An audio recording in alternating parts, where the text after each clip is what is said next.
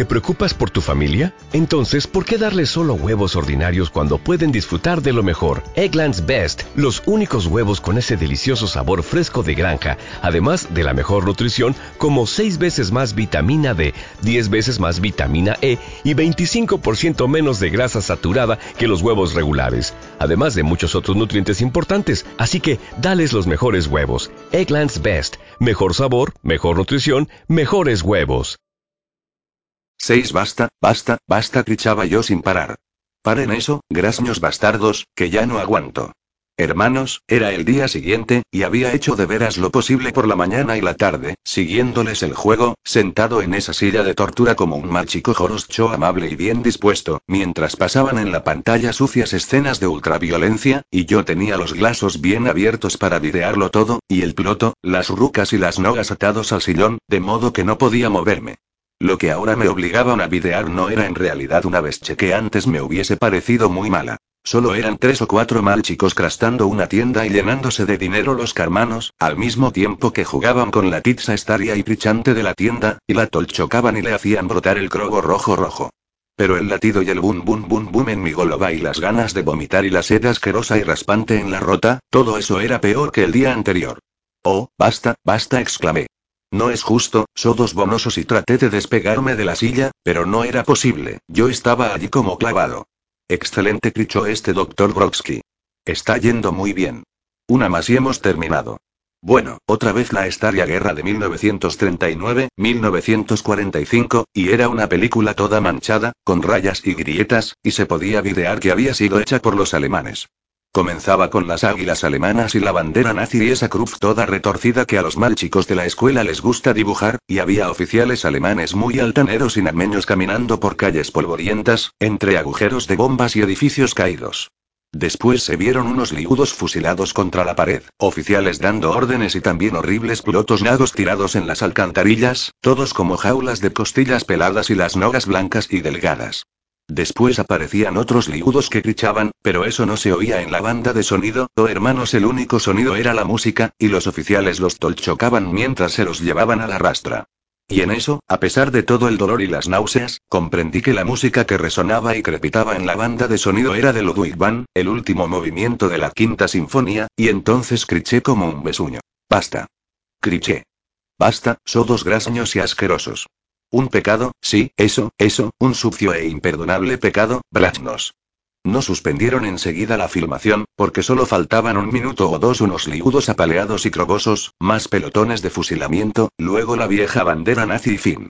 Pero cuando se encendieron las luces, este doctor Brodsky y también el doctor Brandom estaban de pie frente a mí, y el doctor Brodsky decía.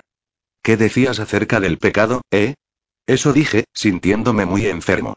Usar de ese modo a Ludwig van. Él no le hizo daño a nadie. Beethoven no hizo más que escribir música. Y entonces me sentí realmente enfermo, y tuvieron que traerme un recipiente que tenía forma de riñón. La música, dijo el doctor Brodsky, como hablándose a sí mismo. De modo que le gusta la música. No sé nada de música, excepto que intensifica bien las emociones. Bueno, bueno. ¿Qué opina, doctor Branham? No puede evitarlo, replicó el doctor Branham. El hombre destruye lo que ama, como dijo el poeta prisionero. Quizás hemos encontrado el factor personal de castigo. Esto seguramente complacerá al director. Denme de beber, dije. Por amor de Bogo. Suéltenlo, ordenó el doctor Brodsky. Tráiganle una jarra de agua helada. Así que los subecos se lanzaron a cumplir las órdenes, y poco después yo estaba piteando galones y más galones de agua, y era una felicidad, oh hermanos míos. El doctor Brodsky dijo. Pareces un joven bastante inteligente. Además, se diría que tienes cierto gusto. El único inconveniente es esa inclinación a la violencia, ¿no es así? Violencia y robo, y el robo como forma de la violencia. Yo no goboré una sola palabra, hermanos. Todavía me sentía enfermo, aunque ahora un malenco mejor. Pero había sido un día espantoso bien, continuó el doctor Brodsky, ¿qué piensas de todo esto? Dime, ¿qué crees que te estamos haciendo? Me hacen enfermar, me siento mal cada vez que veo esas sucias películas perversas. Aunque en realidad no es por las películas. Creo que si dejara de verlas no volvería a enfermarme. Justo dijo el doctor Brodsky. Asociación, el método educativo más antiguo del mundo. ¿Y cuál es la verdadera causa de que te sientas mal? Esas vesches grasñas y podridas que me han puesto en la goloba y el piloto repliqué. Eso es. Muy curioso comentó el doctor Brodsky ese dialecto de la tribu. ¿Sabe usted de dónde viene, Branham? Fragmentos de una vieja jerga, dijo el doctor Branham, que ya no tenía un aire tan amistoso. Algunas palabras gitanas. Pero la mayoría de las raíces son eslavas. Propaganda. Penetración subliminal. Bien, bien, bien, dijo el doctor Brodsky, un poco impaciente, como si el asunto ya no le interesara. Bien, repitió, volviéndose hacia mí, no son los cables. Nada tiene que ver con los cables que te conectamos al cuerpo. Solo sirven para medirte las reacciones. ¿De qué se trata, pues? Claro, entonces viré que Chuto besuño había sido, no dándome cuenta de que todo venía de las hipodérmicas en la ruca. Oh, cliché, oh, ahora lo video todo. Un truco sucio, bonoso y caloso. Una traición, sodos, y no me la harán otra vez. Mejor que protestes ahora, dijo el doctor Brodsky. Así lo aclararemos todo enseguida. Podríamos meterte en el cuerpo esta sustancia de Ludovico por distintos medios. Oralmente, por ejemplo. Pero el método subcutáneo es el mejor. Por favor, no te resistas. No tiene objeto. No nos vencerás. Grasños Brats nos dije, medio lloriqueando. Y continué. No me importa lo de la ultraviolencia y toda esa cala. Puedo aguantarlo. Pero no es justo meterse con la música. No es justo que me enferme cuando estoy eslusando al hermoso Ludwig van G.F. Andel, y otros. Todo lo cual demuestra que ustedes son un perverso montón de sodos, y nunca los perdonaré.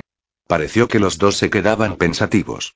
Luego, el doctor Brodsky observó, siempre es difícil poner límites. El mundo es uno, y es una la vida. La actividad más dulce y celestial participa en alguna medida de la violencia. Por ejemplo, el acto amoroso, o la música. Hemos de correr ciertos riesgos, muchacho. Tú elegiste. No entendí todos esos eslobos, pero contesté. No necesitamos seguir, señor. Astuto, yo había cambiado un malenco el tono. Ya me demostraron que toda esta drachada y la ultraviolencia y el asesinato están mal, mal, terriblemente mal. Aprendí la lección, señores. Ahora comprendo lo que nunca había visto antes. Estoy curado, gracias a Dios. Y levanté piadosamente los glasos al techo. Pero los dos doctores menearon tristemente las golobas, y el doctor Brodsky dijo, Todavía no estás curado. Falta mucho por hacer.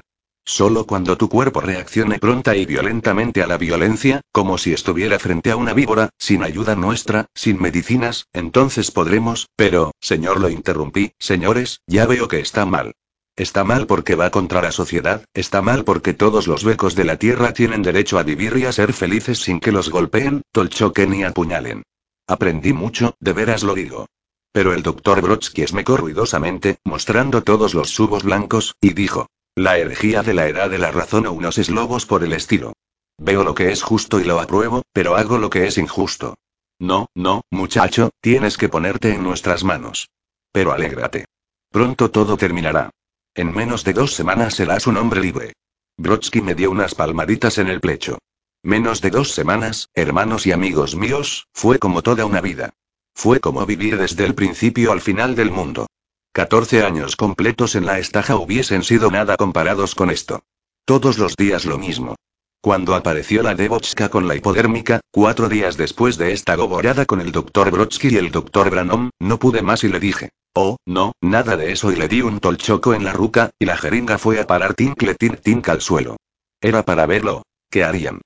Lo que hicieron fue traer a cuatro o cinco subecos realmente bolches de chaqueta blanca que me sujetaron a la cama, tolchocándome con los lichos sonrientes muy cerca del mío, y entonces la kitsa enfermera dijo, perverso y malvado demonio mientras me pinchaba la ruca con otra jeringa y me metía la sustancia de un modo brutal y malévolo.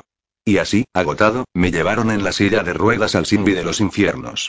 Todos los días, hermanos míos, pasaban películas parecidas, todas con patadas y tolchocos y el crogo rojo rojo que goteaba de los lichos y los plotos y se derramaba sobre los lentes de la cámara. Los personajes eran casi siempre mal chicos sonrientes y esmecantes vestidos a la última moda Natsat. O dientudos torturadores japoneses, o nazis brutales que se libraban de las víctimas a tiros y patadas. Y todos los días empeoraban el deseo de querer morir y las náuseas, y los dolores y calambres en la goloba y los subos, y esa sed terrible terrible.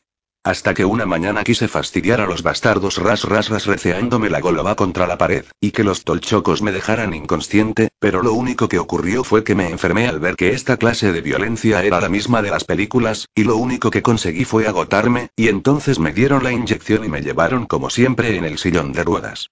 Y llegó la mañana en que me desperté y tomé el desayuno de huevos, tostadas y jalea, y chai con leche muy caliente, y entonces pensé, ya no falta mucho. Debo de estar cerca del final. Sufrí el máximo, y no puedo más. Y esperé, esperé, hermanos, que la tiza enfermera trajese la jeringa, pero no apareció. Y en eso llegó el subeco de chaqueta blanca, y dijo, Hoy, viejo amigo, caminarás sobre tus piernas. ¿Caminaré? Pregunté. ¿A dónde? Al lugar de siempre, dijo el beco. Sí, sí, no te asombres tanto. Irás a ver las películas, conmigo por supuesto. Ya no irás más en la silla de ruedas. Pero pregunté qué hay de esa horrible inyección que me dan todas las mañanas. Hermanos, la novedad me tenía muy sorprendido, porque ellos habían mostrado mucho interés en meterme la bestia de Ludovico, como la llamaban, no volverán a inyectarme esa podrida sustancia en la pobre ruca dolorida. Nunca más casi esmecó el enfermero. Por los siglos de los siglos, amén. Ahora te las arreglarás solo, muchacho. Irás con tus propios pies a la cámara de los horrores. Pero todavía te atarán y te obligarán a ver. Vamos, pues, mi tigrecito. Y tuve que ponerme la bata y los tuflos y bajar por el corredor almesto de las películas. Pero esta vez, oh hermanos míos, no solo me sentí muy enfermo, sino además muy asombrado. Lo pasaron todo de nuevo. La vieja ultraviolencia y los becos con las golobas aplastadas y las pizzas destrozadas y goteando crobo que grichaban pidiendo compasión, y las peleas y porquerías privadas e individuales de costumbre. Después. Aparecieron los campos de prisioneros y los judíos, y las grisáceas calles extranjeras atestadas de tanques y uniformes y becos que caían barridos por las balas, que era el lado público del asunto. Y esta vez no había motivo para las náuseas, la sed y los dolores, excepto el hecho de que me obligaran a videar, pues seguían poniéndome los broches en los glasos, y habían asegurado las nogas y el piloto al sillón, pero ya no tenía los cables y demás vesches aplicados al piloto y la goloba. De modo que lo que me estaba pasando era culpa de las películas que videaba, ¿no les parece? Excepto, por supuesto, hermanos, que esta bestia de Ludovico fuese como una vacuna, y que ahora me estuviese viajando por el crobo, y en ese caso me enfermaría siempre, siempre, siempre cada vez que videase una escena de ultraviolencia. Así que abrí la rota y empecé bu, y las lágrimas enturbiaron lo que yo estaba obligado a videar, pues tenía que ir pasando como por una cortina de gotas de rocío plateadas y que corrían y corrían. Pero los braznos de chaqueta blanca vinieron escorro a limpiarme las lágrimas con unos tastucos, diciendo: Bueno, bueno, vean qué chiquillo más llorón. Y entonces todo reapareció claro ante mis ojos, los alemanes que empujaban a los judíos suplicantes y gimientes, becos y chinas, y malchicos y debochcas, metiéndolos en los mestos donde los ahogaban a todos con gas venenoso. Bujujuju otra vez, y enseguida estaban limpiándome las lágrimas, muy escorro, para que no me perdiera ni una bestia solitaria del espectáculo. Fue un día terrible y horrible, oh hermanos míos y únicos amigos. Esa naito yo estaba tendido en la cama, completamente solo, después de mi cena de guiso de cordero, pastel de frutas y crema helada, y pensaba para mí. Demonios, demonios, demonios, habría tiempo aún si pudiese salir ahora. Pero yo no tenía armas. No me permitían usar bridva, y día por medio me afeitaba un beco gordo y calvo que venía a mi cama antes del desayuno, y dos braznos de chaqueta blanca estaban ahí cerca, videando si yo me comportaba como un buen mal chico no violento. Me habían cortado y limado las uñas casi al ras, así que ni siquiera podía arañar. Pero todavía era muy escorro en el ataque, aunque, hermanos, me habían debilitado casi a una sombra de lo que había sido en mis buenos tiempos de mal chico libre. Así que ahora bajé de la cama y fui a la puerta cerrada con llave y comencé a descargar golpes fuertes y chos, crichando a la vez. Oh, socorro, socorro. Estoy enfermo, me muero. Doctor, doctor, doctor, por favor, rápido. Oh, me muero. Socorro. Tenía el gorlo de veras seco y dolorido antes que apareciese alguien. De pronto oí nogas que venían por el corredor y una golosa gruñona, y reconocí entonces la golosa del beco de chaqueta blanca que me traía la pischa y me escoltaba a mi condenación cotidiana. Gruñó a través de la puerta. ¿Qué es eso? ¿Qué pasa ahí? ¿Qué juego podrido te traes entre manos? Oh, me estoy muriendo casi gemí. Tengo un terrible dolor en el costado, aquí. Es apendicitis. Oh, oh, oh. Apendicitis, mierda gruñó el beco, y entonces, oh hermanos, alcancé a eslusar el clan clan de las llaves. Si intentas una jugarreta, amigo, mis compañeros y yo te patearemos toda la noche. El beco abrió la puerta y junto con él entró el dulce aroma de la promesa de libertad. Bueno, yo estaba detrás de la puerta cuando el beco la abrió, y pude videarlo a la luz del corredor buscándome con los glasos, un poco sorprendido. En eso alcé los dos puños para tolchocarlo fuerte en el cuello, y entonces, lo juro, cuando me dio ya lo videaba de antemano tirado en el suelo gimiendo fuera de carrera y comenzaba a sentir el goce que me subía de las tripas, la náusea cayó sobre mí como una ola y sentí un miedo horrible, como si realmente me fuese a morir. Me acerqué a la cama vacilando y haciendo urgurgur, y el beco, que no estaba con la chaqueta blanca sino con una bata, videó clarito lo que yo había pensado pues me dijo. Bueno, siempre se aprende, ¿verdad? Siempre aparece algo nuevo, ¿no? Vamos, amiguito, levántate de la cama, y pégame. Realmente, me gustaría. Un buen golpe a la mandíbula. Oh, vamos, me muero de ganas. Pero lo único que pude hacer, hermanos, fue quedarme tendido sollozando jugu jugu jugu basura rezongo burlón el beco. Mierda. Y me alzó por el cuello de la chaqueta del pijama, y yo estaba muy débil y agotado, y luego levantó y descargó la ruca derecha, de modo que recibí un lindo y viejo tolchoco justo en el litso. Esto dijo es por sacarme de la cama, basura. Y el beco se frotó las rucas una contra la otra, switch, switch, switch y salió. Clic, clac hizo la llave en la cerradura. Y entonces, hermanos, tuve que hundirme en el sueño para escapar de la horrible y perversa impresión de que recibir un golpe era mejor que darlo. Si ese beco no se hubiese ido, yo tal vez le habría ofrecido la otra mejilla.